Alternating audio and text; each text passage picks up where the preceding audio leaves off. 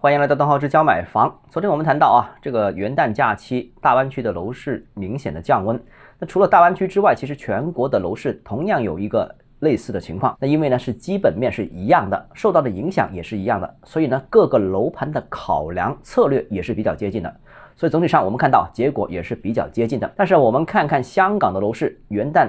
非常活跃，这是很意外的。首先呢，自从香港政府放开防疫措施之后呢，这个市场已经逐步恢复正常了一段时间，而且呢，这个香港也计划跟内地通关，呃，市场憧憬啊，这个自助出行能够带来楼市的交投的活跃，所以呢，很多人开始率先入市，支持呢这个元旦假期期间啊，这个成交出现了上涨。那香港主要代理在十大屋苑录得的二手成交呢，由以前的。每十几宗大幅增加到二十几宗，个别甚至录得了三十几宗的这样一个增量。那九月以来呢，这个连同这个元旦当天假期呢，部分代理录得的成交呢是超过三十宗，是一二年来同期最多的一个元旦假期。那么香港现在的代理都认为呢，这个业主只要接受楼盘价格比之前买入下降百分之十五到百分之二十，就能获得市场承接。形容啊，楼市这个小阳春已经形成。楼价呢，短期之内有望见底。好了，我们为什么谈香港的楼市呢？是因为香港的楼市现在已经具有一定参考价值。一方面，由于深圳楼市在内地的风向标作用已经不复存在；第二个呢，